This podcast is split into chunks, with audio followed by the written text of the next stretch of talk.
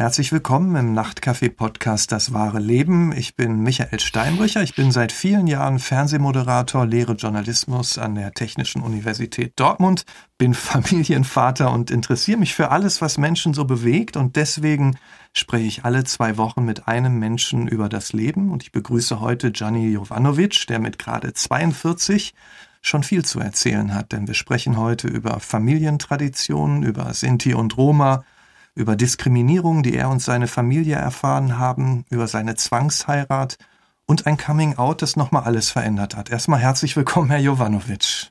Hallo, freut mich sehr, dass ich da bin. Vielen Hallo. Dank für die Einladung. Wir sitzen uns ja aus den bekannten Gründen äh, nicht gegenüber. Sie haben sich in Köln bei sich zu Hause gemütlich gemacht. Wo genau? Wo sitzen ich, Sie gerade? Ich sitze, ich sitze tatsächlich hier auf meiner äh, grünen Couch äh, in meiner Küche und ähm, hoffe, dass das Gespräch äh, gut wird. das hoffen wir alle. Das stimmt, das hoffe ich dass auch. Dass die Technik durchhält. Ja. wir sind einfach mal optimistisch. Ja? ja, alles wird gut. Herr Jovanovic, Sie haben schon so viel erlebt und erfahren. Ich würde sagen, wir fangen einfach mal ganz von vorne an. Sie wurden 1978 in Rüsselsheim geboren und Sie waren und sind das einzige Kind Ihrer Eltern. Wurden Sie als Einzelkind entsprechend äh, so mit Liebe und Aufmerksamkeit überschüttet?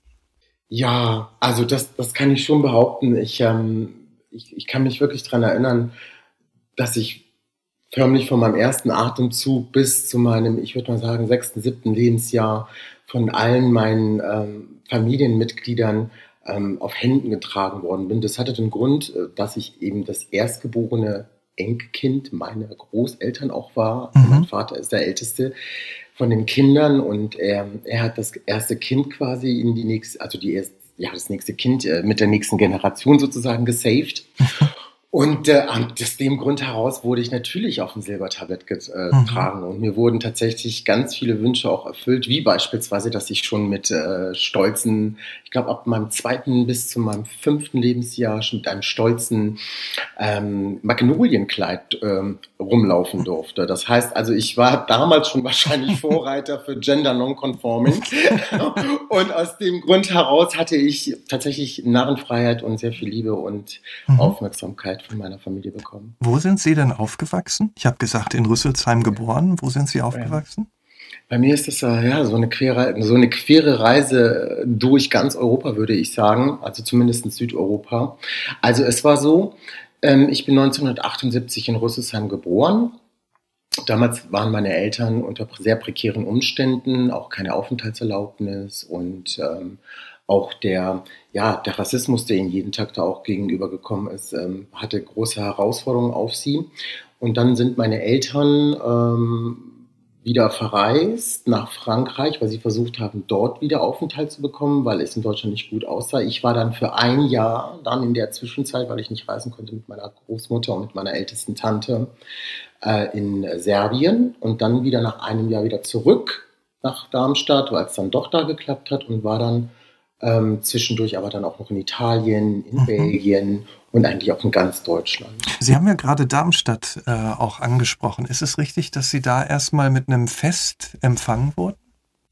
Ja, das ist richtig. Und zwar, ähm, meine Eltern sind, glaube ich, so 1977 nach Deutschland migriert. Äh, 78 bin ich dann zur Welt gekommen. Damals war das, ich glaube, das war der Günther Salbey, glaube ich, hieß der, der damals der Oberbürgermeister von der SPD gestellt dieses Fest äh, für uns organisiert hat, äh, aber auch natürlich auch ein Zeichen zu setzen, weil wir die ersten Sinti und Roma nach dem Holocaust waren, die Darmstädter Boden quasi wieder betreten haben. Und äh, es war quasi eine freundliche Einladung zur Partizipation. Und ich persönlich finde, das ist eine sehr schöne Geste und das ist auch eine sehr schöne, ein sehr schöner politischer, symbolischer Akt, den damals ähm, der Herr Salbeda verbracht hatte. Nur leider ist dann diese Solidarität halt eben schnell in Unsolidarität und äh, aggressiven und radikalen Rassismus dann, ähm, ja, hat sich dann dann so entwickelt. 1982 gab es dann ja sogar einen Sprengstoffanschlag ja. auf ihr Haus. Ich meine, da waren ja. Sie vier. Ja. Was, was haben Sie davon, wenn Sie zurückdenken, äh, noch in Erinnerung? Sequenzen, Schreie, mhm. ähm, Blut, äh, Feuer, mh, mm, Menschen, die uns mit dem Z-Wort betitelt haben und äh, rechtsradikale faschistische Parolen gesch ge geschrien haben. Ähm, ich als verletztes Kind auf dem Boden, äh, meine Mutter schreiend, äh, pure Angst und Entsetzen. Das sind Sequenzen, die ich so im Nachhinein auch so für mich ähm, auch bildlich wiedergeben kann, weil ich mich sehr intensiv einfach auch mit meinen ganzen transgenerativen Traumata auseinandergesetzt. Wollte ich gerade sagen, es war ja auf jeden Fall eine traumatische Erfahrung, so wie Sie genau, das beschreiben. Ne? Ist es richtig, ja. dass Sie sogar in Lebensgefahr waren damals? Ja, also mich hat ein Pflasterstein an den Kopf getroffen. Ich war damals vier Jahre alt und bin dann zu Boden gefallen und hatte ja, einen offenen Bruch im Kopf. Und ähm, dem Moment, meine Mutter hat mich dann in den Arm genommen und es gibt ja, ich glaube, das war so eine Art Nahtoderfahrung. Das ist, wenn sie das Gefühl haben, irgendwie verlässt das Leben gerade so ihren Körper und in dem Moment ist die Liebe und der Schrei der Mutter, der dich wieder zurückholt. So im Nachhinein hm. kann ich das als Erwachsener kann ich das so für mich deuten. Ähm, das war, das war so, das war, glaube ich, das erste Mal in meinem Leben, dass ich gespürt habe, dass meine Würde als Mensch ähm, angetastet worden ist. Mhm. Und ähm, das war so für mich der Punkt, wo ich so dermaßen traumatisiert worden bin. Und es ging ja dann weiter, ähm, dass ich heute so als 42-jähriger offener, schwuler zweifacher Großvater, Vater etc. pp. mir meine Würde jeden Tag erkämpfen muss, weil einfach so viele Angriffspunkte in meiner persönlichen Identität für die, für die, ich sage jetzt mal für die Norm äh, besteht, dass ich immer wieder angreifbar bin. Und deshalb ist es ein ständiger Kampf, meine Würde wirklich unantastbar ähm, zu leben und, äh, und sie auch zu, zu, zu, zu zu, zu, zu präsentieren. Es ist mir ganz wichtig, dass Menschen mich als würdevolle Person wahrnehmen, mhm. weil meine Würde halt eben so oft ähm, mit Füßen betreten worden ist. Wenn Sie sich an das Kind erinnern, da war dieses schreckliche Erlebnis mhm. mit vier Jahren, dieses Trauma. Ähm, wie war das in den Jahren danach? Haben Sie auch danach immer noch so was wie ein Gefühl gespürt, von außen bedroht zu werden? Oder wurde es ähm, dann ruhiger? Erst einmal. Naja, in der Familie? Wir müssen, müssen die, also wir müssen Gefahr und Bedrohung mhm. meiner Person oder meiner Familie in bestimmten Ebenen so ein bisschen auseinanderfiletieren. Mhm. Es gibt einmal die institutionelle Bedrohung, wo sie halt eben ständig mit dem Rassismus gegenüber Sinti und Roma konfrontiert werden in ihrer jeglichen Position, wo auch da ständig ihre Dasein äh, quasi angegriffen wird. Und dann gibt es natürlich die Gefahr dem Bildungssystem, es gibt sie auf der Wohnungssuche und allen diesen ganzen Punkten werden sie halt einfach so dermaßen stigmatisiert und ähm, outresourced quasi aus der Gesellschaft, dass ständig Gefahr für Körper und Leib, Seele, Psyche, Geist besteht. Mhm. Und das ist genau das Problem. Es gibt so viele äh, Traumata, äh, die, Community der Sinti und Roma immer noch durch Rassismus und Gadget-Rassismus und Antiromaismus, das sind so die Narrative dafür, die wir nutzen in der politischen mhm. Sprache, dass es tatsächlich jeden Tag ein Kampf um Überleben ist. Und ähm, in dieser Situation sind wir in Europa und, und, auch hier in Deutschland. Und deshalb ist es mir persönlich wichtig, auch immer wieder ähm, eine gewisse Form von Repräsentative zu haben, auch in den Medien, damit Menschen wissen, wir sind da, wir sind sichtbar. Wenn, wenn Sie das nochmal konkret machen an dem, wie Sie aufgewachsen sind, haben Sie mhm. denn auch, wenn Sie zum Beispiel andere Kinder kennengelernt haben, haben Sie da gesagt, ich bin Sinti und Roma?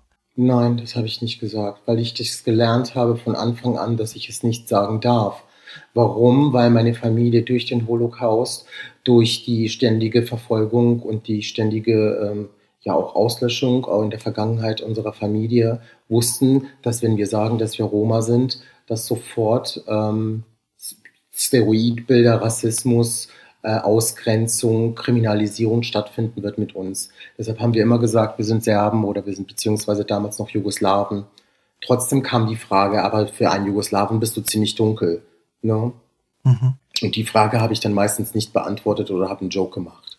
Wenn wir uns so diese Bedrohung vor Augen halten, die Sie erlebt haben, auch auf den unterschiedlichen Ebenen, die Sie beschrieben haben, ja. ähm, war Familie für Sie dann vielleicht noch mehr als für andere so der Kern der Existenz, der, der Mittelpunkt von allem? Ja, definitiv. Also damals auf jeden Fall, heute anders, aber auch wichtig. Aber damals als Kind oder als heranwachsendes äh, Wesen war es Familie für mich mein abgegrenztes Territorium. Das heißt, mhm. es war mein Land im wahrsten Sinne des Wortes. Ihre Heimat. Mhm. Meine Heimat, genau. Weil das Problem ist, dadurch, dass wir als äh, Volksgruppe der Sinti und Roma keinem abgegrenzten Territorium äh, gelten, sondern immer in der Lage waren, uns anpassen zu müssen, äh, uns quasi ähm, der Mehrheitsgesellschaft anzunähern, war es uns wichtig, dass wir quasi in unserem eigenen Umfeld, also in unserer eigenen Familie, wirklich ähm, den, den Innerkern unserer Identität uns bewahren. Und das ist insbesondere unsere Sprache, unser Romanes.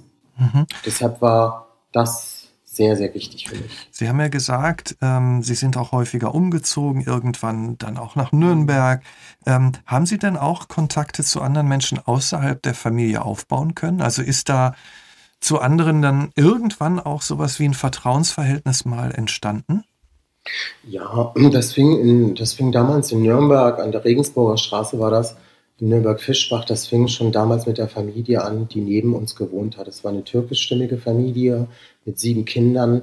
Ähm, diese Menschen waren uns sehr, sehr zugewandt. Das waren richtige Familienfreunde. Mit denen haben wir ganz, ganz viel Zeit und sehr viel schöne Momente verbracht. Das heißt, das war quasi der Kontakt, der erste Kontakt zur Nicht-Roma-Community. Mhm. Dann natürlich aber auch die ganzen anderen Menschen, die in dieser Siedlung gelebt haben. Dort lebten auch weiße Menschen, also deutsche Menschen, die halt eben selber, ähm, sag ich mal, in der Gesellschaft, äh, wie soll man das beschreiben, also jetzt nicht unbedingt Mittelständler waren. Und ähm, mit denen haben wir uns auch angefreundet. Es gab zwar immer wieder Dispute, aber es waren immer Kontakt zur Mehrheitsgesellschaft da, allerdings auch nur in dieser Bubble. Mhm. Und ähm, bei mir persönlich war das natürlich der Kindergarten, meine Pädagogen, meine Freunde, meine Freundinnen. Und in der Schule? Der, auch in der Schule? Ja, definitiv. Mhm. Auch obwohl ich in der Sonderschule war mhm. und man mich da quasi von der ersten Klasse hinein eingeschult hatte, war es trotzdem so, dass der Inner Circle der, der, der, der Klasse ähm, man kann nicht immer sagen, dass es immer toll ist in einer Klasse. Es, wir kennen das alle. Ne? Das kennen wir alle. Insgesamt, ja. insgesamt gab es schon einen großen, ein groß, eine große gemeinsame Kraft. Und die hat mir schon geholfen. Zumal, weil ich äh, als, als, als, als Kind wirklich auch bin ich auf den Mund gefallen. Ich war lustig, habe immer Quatsch gemacht. Ich hatte die äh, coolsten Scherze und ich war immer gerecht und habe mich nie geprügelt. Also ich wurde zwar verprügelt, aber ich selber habe mich nie geprügelt. Ähm, die mochten mich. Mit, mit 14 gab es dann eine große Zäsur in ihrem Leben. Also die Familie war ja. ihr Land, ihre Heimat, wie Sie sagen. Und dann hat ihnen ihr Vater eröffnet, dass sie heiraten sollen. Erzählen Sie mal, was war das für eine Situation? Wo hat das Gespräch stattgefunden? Oh Gott, ja. Oh mein Gott. Das war in Nürnberg in der Südstadt in der Sperberstraße 63, im zweiten Geschoss in der Obdachlosenunterkunft, in der wir gewohnt haben. Mhm. Ich saß in meinem Zimmer und ich war ein Migränekind. Bis zu meinem 14., 15. Lebensjahr. Also es gibt ja so eine Grenze und ich war tatsächlich ein Migränekind. Und ähm, ich war damals, glaube ich, 13, da war ich noch gar nicht 14. Mit 14 war erst die Hochzeit. Hm. Dann kam mein Vater so ins Zimmer und ich, was will der hier? So, habe ich das gemacht? Nee, der kommt zu meinem Zimmer und legt so total theatralisch den Arm um mich herum und ich so, oh Gott, ich habe wirklich was gemacht, was will der? So, ne? ja. Der hat mich erwischt. So, und ihre, ne? ihre, Mutter war nicht dabei, ne? Nur ihr Vater. Doch, meine Mutter war ah, in der Küche. Meine ah, okay. Mutter wusste natürlich Bescheid, aber mhm. es war die Aufgabe meines Vaters, mir beizubringen. Mhm. Okay, er saß dann, hat den Arm um sie gelegt. Genau. Und mein hatte dann so ein Foto in der Hand und zeigte mir dann das Bild meiner zukünftigen Ehefrau und meinte, kennst du dieses Mädchen? Ich so, ja, ich kenne, das ist die und die du weißt, dass sie dich sehr mag. Ich so, ja, ich mag sie auch. Was hältst du denn davon, wenn du sie, wenn du mit ihr zusammenkommen würdest und wir eine Hochzeit feiern würden? Vielleicht würden ja dadurch ja auch deine Kopfschmerzen weg. Man muss dazu sagen, es ist wirklich so, ich bin so erzogen worden, dass ich wusste, dass dieser Tag X irgendwann mal kommen wird. Hm. Ja, wo mir das Herz in die Hose rutscht. Weil alle um mich in meinem Umfeld herum genau das auch ebenfalls äh, passiert ist. Das heißt, es war für mich meine Normalität. Und trotzdem, Und, was ist Ihnen vorgegangen in dem Moment, als es dann ganz real war? Das war so wie, als hätten Sie einen Stein genommen, der 300 Kilo wiegt, und mir den auf den Kopf gesetzt haben. Ich fühlte mich zerquetscht. Hm. Das war, das ist, das war so das nächste Trauma so mitunter. Ähm, wo du auf einmal diese Fremdbestimmung spürst, wo du merkst, dass dein eigener Vater und deine eigene Mutter was machen, was du eigentlich überhaupt gar nicht willst und was du überhaupt gar nicht verstehst und was du auch überhaupt gar nicht ertragen kannst. Und mir fehlte, mir fehlte damals die Courage, das meinen Eltern auch zu sagen. Äh, nicht, weil ich sie davon abgehalten hätte, das hätte sie, glaube ich, dem, zu dem Zeitpunkt auch gar nicht interessiert. Sie hätten es trotzdem gemacht. Hm. Aber ich wollte, dass meine Eltern stolz auf mich sind. Ich wollte vor allen Dingen, dass mein Vater auf mich stolz ist. Ich wollte, dass er sieht, er hat, er hat einen, er hat einen Sohn, der seine männliche Aufgabe, der seine Verantwortung, die Familie in die nächste Generation zu tragen, ähm, durchaus äh, bereit ist dafür. Mhm. Und das wollte ich. Ich wollte, dass er mich liebt und dass er mir, dass er mich äh, akzeptiert. Hm. Wie, wie alt war denn das Mädchen? Sie waren 13 bei dem Gespräch zumindest? Wie alt war das Mädchen? Äh, das Mädchen war ja gar nicht äh, vor Ort, aber das Mädchen war äh, auch 13. Auch 13. Ein bisschen, 12,5, 13, ja, 13. Mhm. 13, knapp 13. Mhm. Also da war dieser Stein, der erstmal und, auf ihn gelandet ist. Aber, ja. Und, und als dann klar war, an diesem Tag, irgendwann ist ja dann auch klar gewesen, wann das Ganze passieren soll. Als dann dieser Tag klar war, wie war das für Sie? Zu wissen, dann und die dann. Hölle. Die Hölle. Mhm. Die Hölle, weil nicht, äh, Sie müssen sich mal vorstellen, es waren 300 oder 400 Leute von meiner gesamten Familie da. Alle waren da, sogar meine mhm. Urgroßmutter, die schon irgendwie über 100 war. Sogar die war da. Und ähm, für mich war es so, der erste Tag, also es gibt eine Sache bei uns, es ist der zweite Tag, wir feiern drei, drei Tage Hochzeit bei uns, also in meiner Familie, das ist nicht Roma-typisch, sondern nur in meiner Familie so, dass man am zweiten Tag quasi den Beischlaf vollzieht. Und das hat mich am meisten kaputt gemacht, weil ich so Versagensängste hatte, weil ich bis dato noch nie irgendwelche Erfahrungen. Und das war das Allerschlimmste.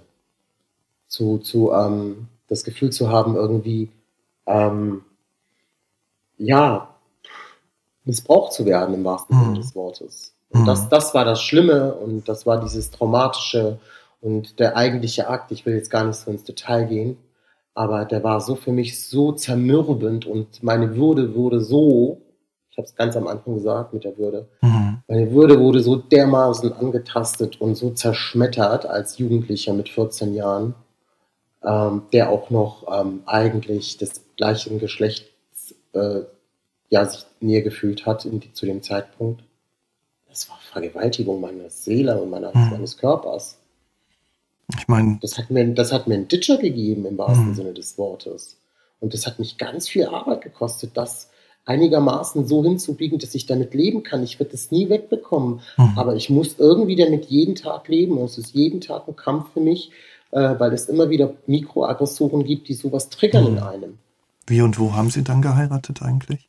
Also die Hochzeit findet statt in Charleroi, das mhm. ist in Belgien und ähm, wie gesagt, das war keine richtige Hochzeit, aber es, es war halt äh, eine, eine, Vermählung sozusagen, eine Zeremonie. Und ähm, da war es so, dass äh, ähm, dort die Eltern meiner damaligen Frau gelebt haben. Und bei uns ist es Brauch, dass ähm, die Hochzeit dort stattfindet, wo die Braut lebt.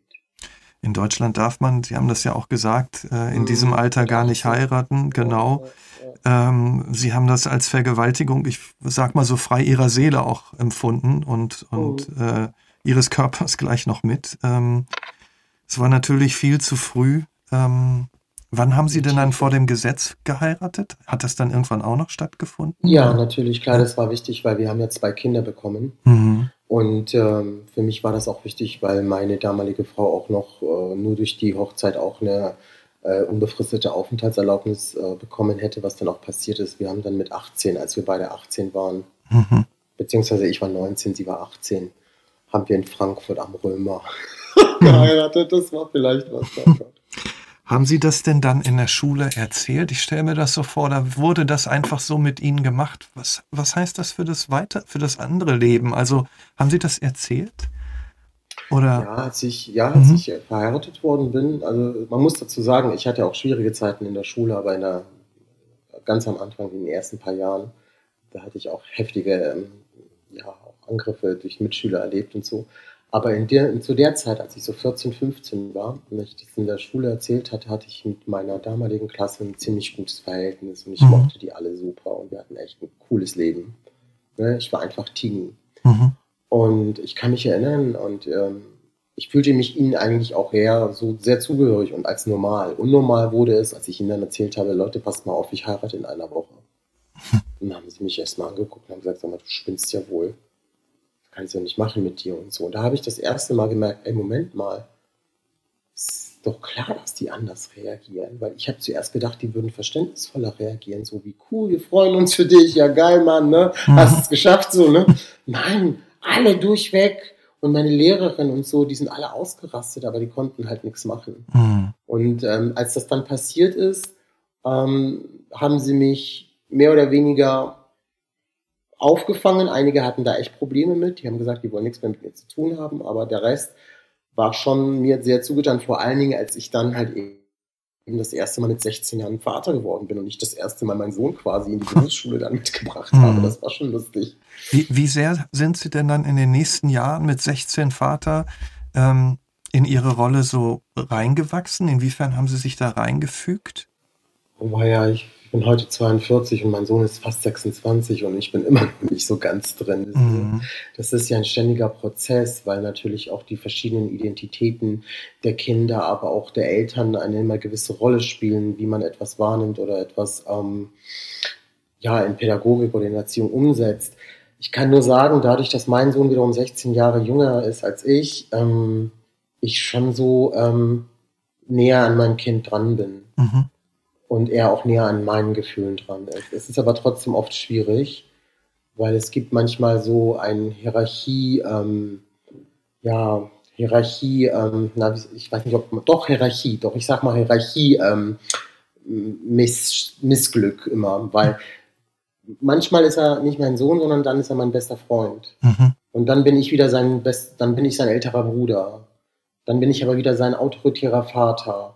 Und das, dieses Switchen ständig, ne, mhm. das ist etwas, was uns beide halt ziemlich oft Trab hält und oft einfach auch Eskalationen verursacht, dass wir uns streiten und dann irgendwie eine Woche nicht miteinander reden oder drei Wochen und so. Aber es ist nie so, dass es eine wirkliche Distanz zwischen mir und meinen beiden Kindern gibt, mhm. sondern, sondern die, die, die, die Teilhabe an meinem Leben und die Teilhabe an das Leben meiner beiden Kinder, ähm, das, das, das hat oberste Priorität für, für die gesamte Familie. Es gibt auf der einen Seite eine Rollenkonfusion, aber, aber schon so eine mhm. ganz große Nähe, höre ich daraus. Ja, es ist natürlich schon schwierig, dieses ständige Switchen, aber es, es, es verhindert nicht diese tiefe Verbundenheit und Nähe, die ich zwischen meinen beiden Kindern habe was, was ich, worauf ich auch wirklich sehr, sehr stolz bin. Mhm. Sowohl auf meine Kinder, aber auch auf mich selbst, weil es hätte auch anders kommen können. Denn äh, durch diese ganzen transgenerativen Traumata, die auch zum Teil auch meine Kinder erlebt haben, ähm, hätten wir uns auch wirklich zerfleischen können. Aber ähm, die Liebe und die Nähe hat gesiegt. Mhm. Und wie, wie, wenn Sie sagen, die Nähe hat gesiegt, wie nah waren Sie denn dem Mädchen, das zu Ihrer Frau gemacht wurde? Gute Frage ganz ehrlich, ich liebe diese Frau nach wie vor. Nach, wir kennen uns, wie gesagt, seitdem wir denken können. Und sie ist einer der wichtigsten Menschen in meinem Leben, weil sie mir auch gezeigt hat, dass sie als jemand, die weniger Chancen hatte, was die Ressourcenverteilung betrifft, so als Frau oder auch als Romney in diesem Land und in der Familie und in dieser Community, dass sie es trotzdem heute geschafft hat, eine selbstbestimmte und freie Frau zu sein. Und ich weiß, dass ich durch mein Outing, auch wann es so schmerzhaft war für sie und auch für mich, für die gesamte Familie, mhm. ähm, dass ich dadurch einfach so viel zersprengt habe, Ketten, die in unserer Familie einfach immer wieder festgebunden worden sind, weil man an sie festgehalten hat, weil sie wichtig waren fürs Überleben, aber sie in der heutigen Zeit, zumindest für unsere Familie, nicht mehr, ähm, ja, nicht mehr aktuell sein durften. Deshalb bedeutet mir die Frau oder die Mutter meiner Kinder ganz, ganz viel. Und sie hat mir von Anfang an ganz viel bedeutet. Ich wusste es aber als Kind nicht richtig zu machen. Wissen Sie, Ehe, wir reden hier von Ehe. Unter Kindern. Mhm. Unter Kindern. Ich glaube, ich bin heute verheiratet mit meinem Mann seit 17 Jahren und ich weiß, wie schwierig Ehe als Erwachsener ist. Mhm. Um Gottes Willen, wie sollen das zwei, 13, 14-Jährige machen? Das ist, das ist schier unmöglich. Das ist so, wenn mhm. Sie sagen würden, morgen ist der 32. Februar. Das ist Slapstick. wenn man es auf der humoristischen Ebene sieht. Aber es ist ein Riesendrama, was die Würde und was die Liebe und was Vertrauen und Identität von Menschen, kleinen Menschen in dem Fall, machen kann. Und das ist so zerstörend. Mhm. Und das aufzusammeln, das ist ein Prozess, der nicht enden wird. Das ist mir klar. Mir ist bewusst, dass ich niemals austraumatisiert oder austherapiert werden kann. Ich mhm. kann nur lernen für mich selber, dass alles, was passiert ist, ähm, als Stärke, als Sinnhaftigkeit, als Weg zu sehen, um zu sagen, Gianni, für dies, dass du diese Scheiße gefressen hast in deinem Leben, auf gut Deutsch gesagt, ja, erntest du heute das, was ganz wichtig ist in dieser Welt und das ist gehört zu werden von den Menschen. Mhm. Du erreichst Menschen damit und du verhinderst, dass es vielleicht anderen Menschen passiert und ich weiß, dass es passiert. Du bist politisch aktiv, du zeigst dich als offen schwuler Roma und bist proudly und bist selbstliebend und zeigst, dass es auch Menschen in dieser Welt gibt, die frei von irgendwelchen Boulevard oder irgendwelchen Sportmedien sind. Und das ist mir wichtig, dass die Menschen da draußen wissen, wir haben, wir haben so viele Helden hier in, diesen, in, in dieser Welt, so viele Helden und Heldinnen. Und es ist an der Zeit, sie zu hören und unsere Geschichten, die das Leben geprägt haben. Und ähm, das sind die Geschichten, die dann vielleicht am nächsten Tag verfasst werden oder in irgendeinem Blockbuster landen. Was ich ja immer noch hoffe. Aber verstehen Sie, was ich meine, Herr hm. Steinbrecher? Es geht wirklich zu sagen, hey, dieses Leben hatte verdammt nochmal einen Sinn. Ich bin nicht sinnlos auf dieser mhm. Welt, sondern mein Sinn und mein Weg und ist zu mir gekommen. Ich bin nicht morgens aufgestanden und habe gesagt, oh cool, alles klar, ich werde jetzt Aktivist und so und mache jetzt einen hier auf Chili-Milli. Nein, es ist durch das, was ich erlebt habe, durch die Menschen aber auch, die mir auch solidarisch an der Seite gestanden haben. Ich hätte diesen Weg nicht alleine geschafft. Sie haben den Weg ja angesprochen. Lassen Sie uns zu dem Weg ruhig nochmal zurückkommen. Ähm, Sie leben heute als ähm, offen schwuler Roma. Ähm, das war ja nicht immer so. Ne? Mit 17 kam ja dann auch noch mal ein Punkt, wie war das, als Sie zum ersten Mal einen Mann geküsst haben? Was hat das ausgelöst? Oh Gott. Ich muss ein bisschen davor, ich muss ein bisschen davor erzählen, damit ja. man versteht, wo ich diesen Mann geküsst okay. habe.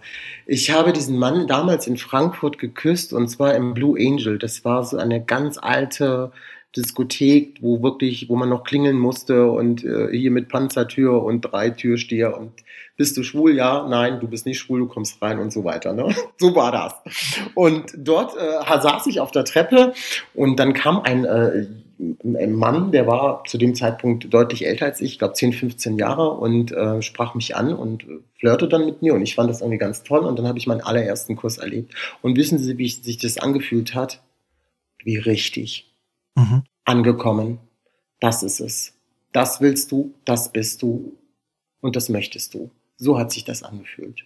Es hat sich das allererste Mal irgendetwas richtig in meinem Leben angefühlt. War, war denn dann klar, ich gehe jetzt nach Hause, ich sag's meiner, meiner Frau, mm. ähm, ich sag's der Familie? War das dann auch oh klar? Gott. Oh mein Gott, nein. Ähm, nee, aber ich weiß noch an dem Abend, als ich nach Hause gefahren bin, irgendwann mal um 5 Uhr morgens, und da stand ich so äh, bei mir im Bad und habe mich im Spiegel angeguckt und ich war damals 17 Jahre alt, 17, 18 Jahre alt. Hm.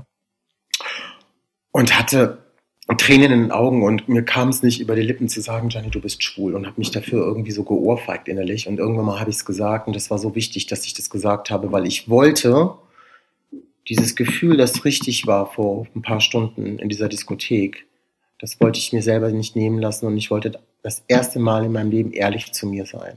Mhm.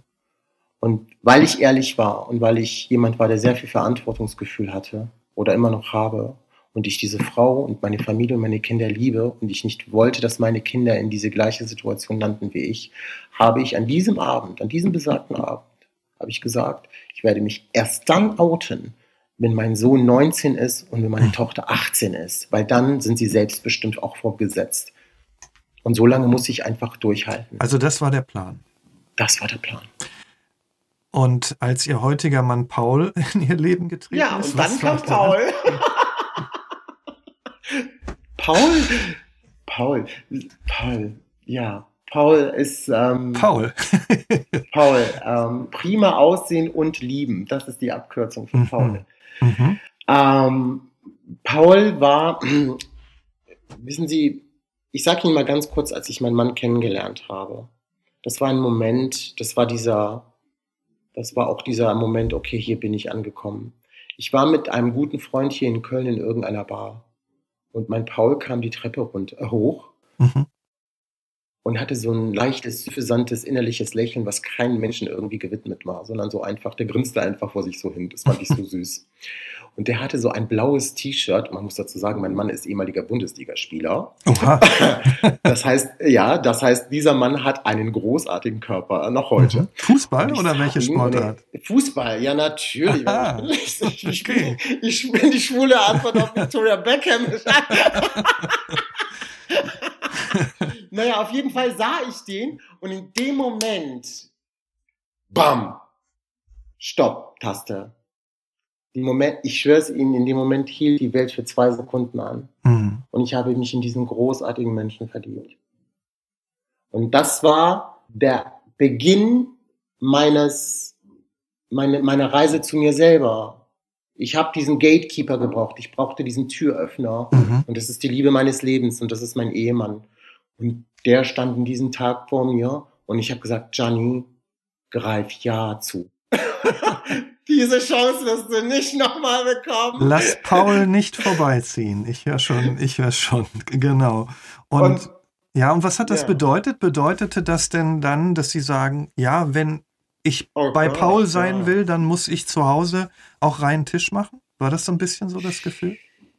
Ja, das war natürlich schon das Ziel, ne, zu mhm. sagen, klar, wir müssen uns vor der Familie outen oder ich will mich auch vor der Familie outen, aber ähm, das hat halt einfach nicht äh, von Anfang an so gegangen. Das wäre nicht funktioniert, dass ich jetzt direkt, nachdem ich Paul kennengelernt habe, mhm. mich dann quasi äh, in der Familie oute. Nein, sondern es war ein Prozess, das Outing war ein Prozess von circa zwei, zweieinhalb Jahren. Mhm bis dann äh, ich dann irgendwann mal, äh, beziehungsweise meine Frau dann auch mich aus der Wohnung herausgeprügelt hat, im wahrsten Sinne.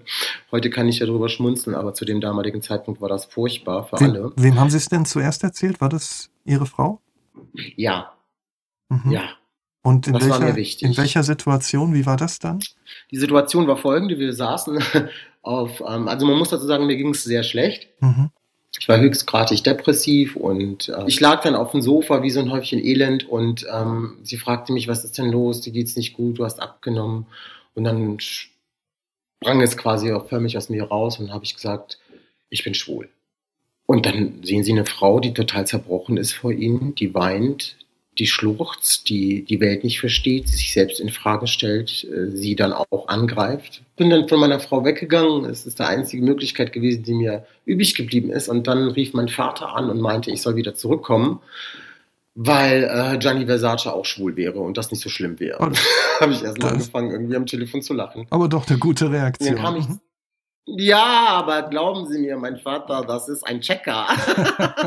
das war Politik. Ach, verstehe. Dann kam ich nach Hause, verstehen Sie? Mhm. Äh, kam ich nach Hause und das erste, was ich dann vor mir sah, wie meine Mutter so theatralisch in den Boden fällt und den Ohnmachtanfall simuliert. Und ich habe mir gedacht, scheiße, wo bin ich bei den Flodders oder was ist hier los?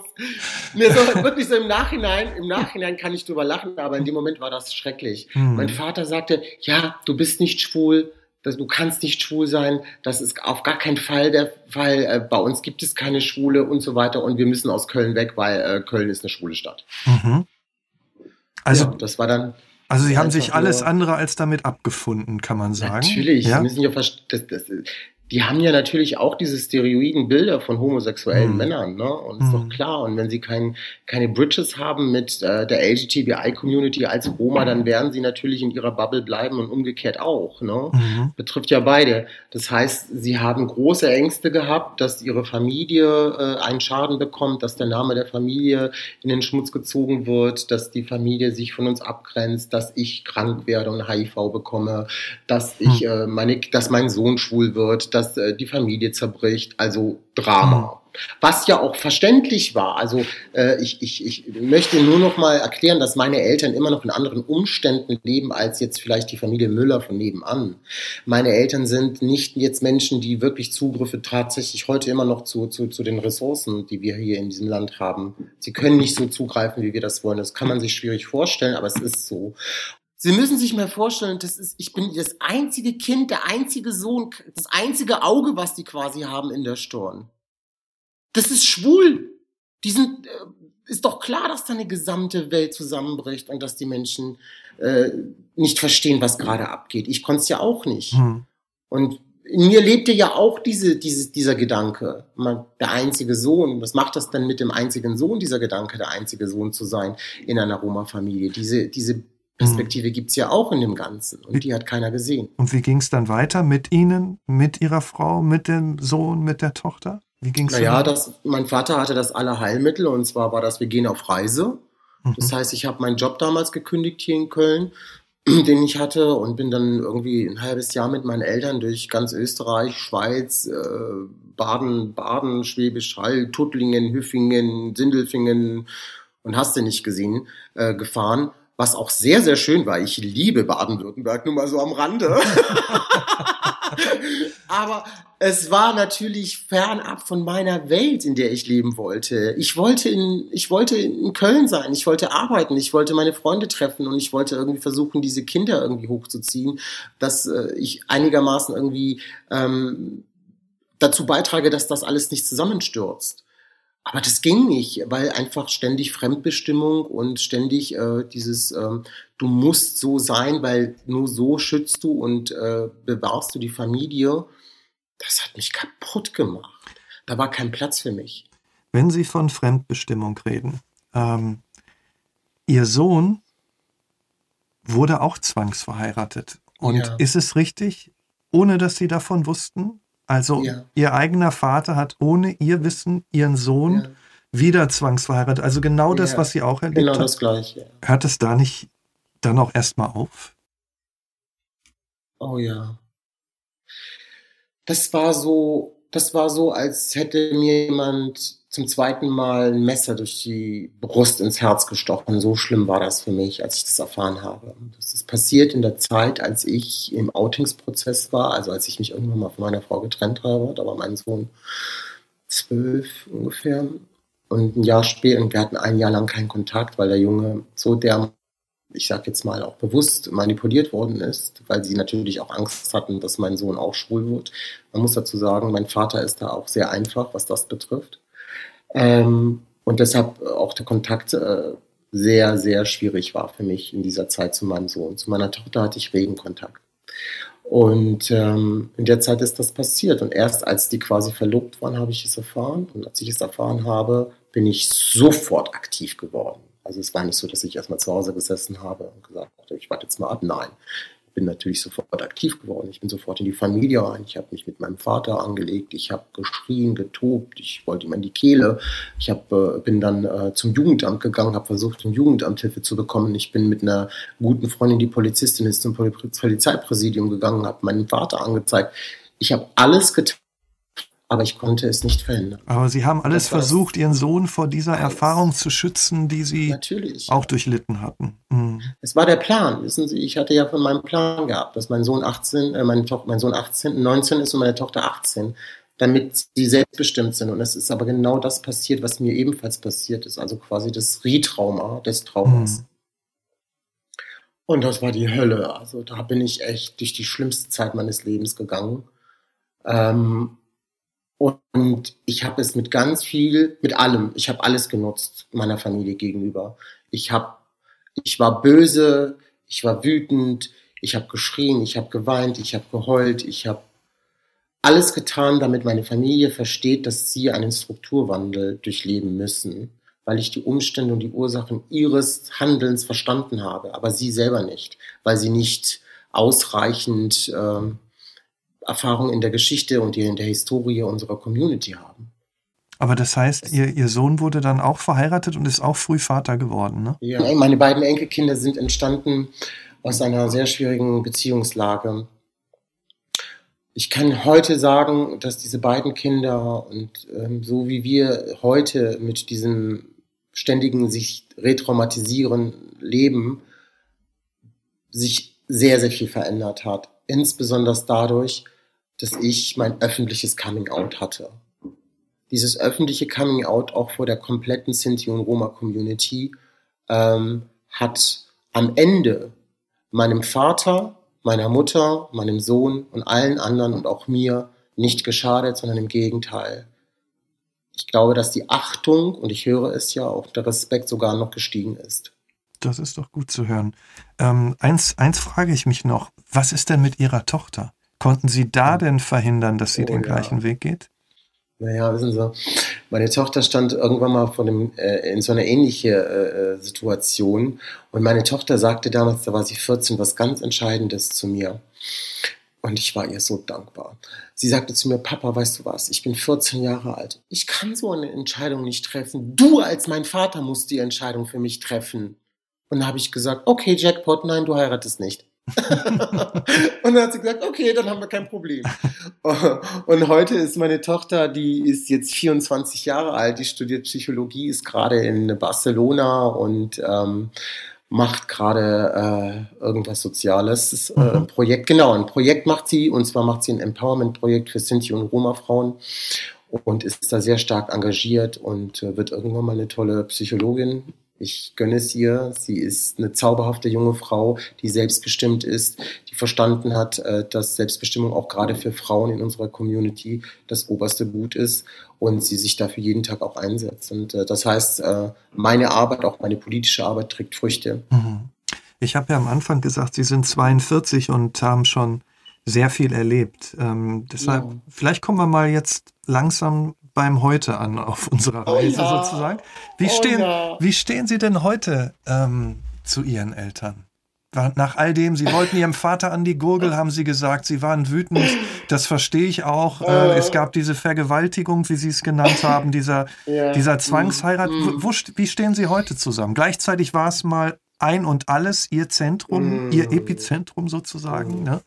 Also wo stehen Sie heute? Mm. Ja, auf der einen Seite, genau wie Sie es sagen, es war am Anfang das Epizentrum, dann mhm. war es dieses Lost, dieses verlorene Gebiet, das nicht mehr zu finden ist. Und jetzt baut sich das gerade wieder so neu auf, verstehen Sie? Mhm. Ich bin gerade in so einem neuen Aufbauprozess mit meiner Familie. Mhm. Das heißt, alte Säulen, die etwas mal getragen haben, werden zerschmettert und neue werden gebaut mit anderen Steinen, nicht mit den gleichen, sondern mhm. mit anderen. Mhm. Das heißt, wir setzen unsere gesamte Familie, dadurch, dass ich halt einfach auch positiven Einfluss mittlerweile auf meine Familie haben kann, ähm, einfach setzen wir unsere Werte und unsere Ideologien oder unsere Glaubenssätze, kulturelle Traditionen für uns fort, aber in einem freien und äh, selbstbestimmten Art und Weise. Und es, wir sind, ich, würd, ich würde mal sagen, wir sind gerade dabei, es wächst gerade ein großes Pflänzchen. und ähm, es ist immer wieder mh, mm, schwierig für mich, weil mein Vater doch schon so Mikroaggressoren in mich äh, äh, hervorruft. Oder wenn ich so bestimmte mh, mm, Traditionen oder Dinge, die ich jetzt, sage ich jetzt mal, für mein Verständnis als Mensch nicht verstehe, warum das immer noch so ist, da triggert mich das. Da habe ich auch echt Probleme. Ähm, aber ich habe meinen Eltern, ich kann Ihnen sagen, ich habe meinen Eltern und vor allen Dingen auch mir, mir selber verziehen und ich habe es wirklich getan und ich hab's, ich werde es nie vergessen. Und es wird mich, es wird immer Momente geben, wo ich meinen Vater und alles, was passiert ist, nicht nur mein Vater, sondern alles äh, hinschmeißen könnte und drauf kotzen könnte. Aber ähm, es wird, wird nie so sein, dass ich sage, ähm, dass ich es für die Gegenwart, nicht immer für die Zukunft, für die Gegenwart nutze, um mir wirklich und das ist das, was ich nicht kann. Das habe ich auch festgestellt. Ich kann nicht. Es gibt Menschen, die sagen, mit so einer Familie würde ich nie wieder was zu tun haben. Bist du bescheuert, um Gottes Willen. Es kenne Familien, da ist viel weniger passiert und die Leute haben sich distanziert. Aber ich kann das nicht. Alle Kinder lieben ihre Eltern und ich liebe auch meinen Vater.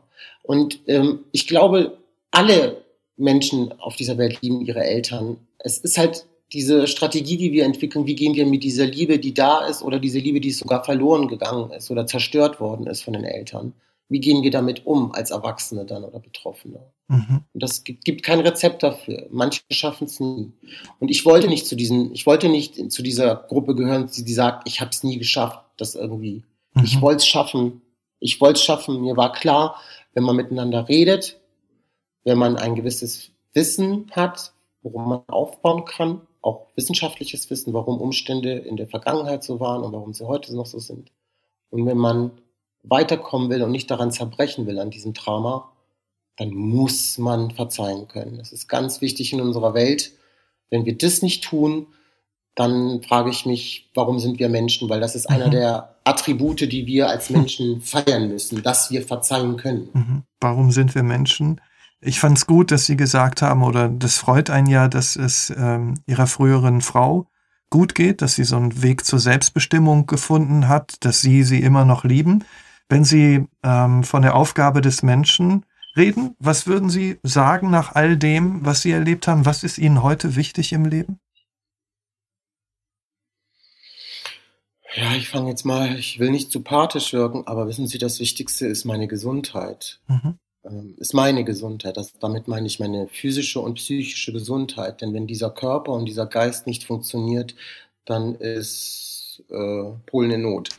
Weil ich muss funktionieren für mich, weil dieser Körper und dieser Geist das Allerwichtigste ist. Nur dann kann ich alles andere in meinem Leben steuern oder auch nicht ertragen oder nicht ertragen. Das andere, was am allerwichtigsten ist, wissen Sie, äh, das kann man so nicht sagen es ist alles wichtig im Leben. Das Menschsein be be bedient nicht nur die guten Dinge, es bedient auch die Dinge, die uns zu nicht guten Menschen machen. Und wir müssen halt eben wirklich gucken, welche Entscheidungen wir jeden Tag für uns treffen, wie wir mit Menschen umgehen, was wir unter Respekt und unter Privileg und was wir unter Lebensrealitäten von Menschen verstehen. Wenn wir keine Einblicke in die, in die Herzen und in den Leben der anderen Menschen haben, dann verpassen wir was ganz Wesentliches in unserem Leben. Und das ist Zugehörigkeit und Teilhabe. Und das macht es, das Leben und das Menschsein menschlich. Natürlich gibt es so Dinge wie, ja klar, sei respektvoll, sei tüchtig und mach Urlaub und wähle richtig. Ja, trag Verantwortung.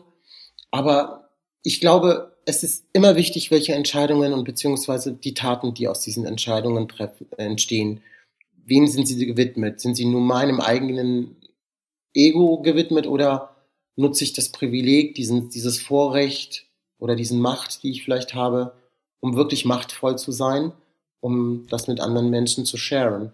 Und ähm, ich glaube, das ist der Mensch, der ich sein will. Und ich glaube, das ist der Mensch, ähm, den ich mir auch wünsche, dass, dass man sich vielleicht von dem was abguckt. Mhm. Sie haben gerade von Einblicken ins Leben gesprochen. Vielen Dank, dass Sie uns den Einblick äh, erlaubt haben in Ihr Danke. Leben. Und Sie haben ja auch gesagt, Mensch, endlich hört man mir zu und ich muss sagen, ja. ich, ich habe Ihnen gerne zugehört. Viel, vielen Dank auf jeden Fall, Herr Jovanovic. Danke, Herr Steinbrecher. Ja. Vielen Dank und alles, alles Gute der Welt draußen. Danke, danke. Und danke auch an Sie fürs Zuhören. Ich freue mich, wenn Sie den Podcast abonnieren, ihn weiterempfehlen und die einzelnen Folgen auf unserer Nachtcafé Facebook-Seite kommentieren. Ich bin Michael Steinbrecher. Bis bald wieder. Wir hören uns.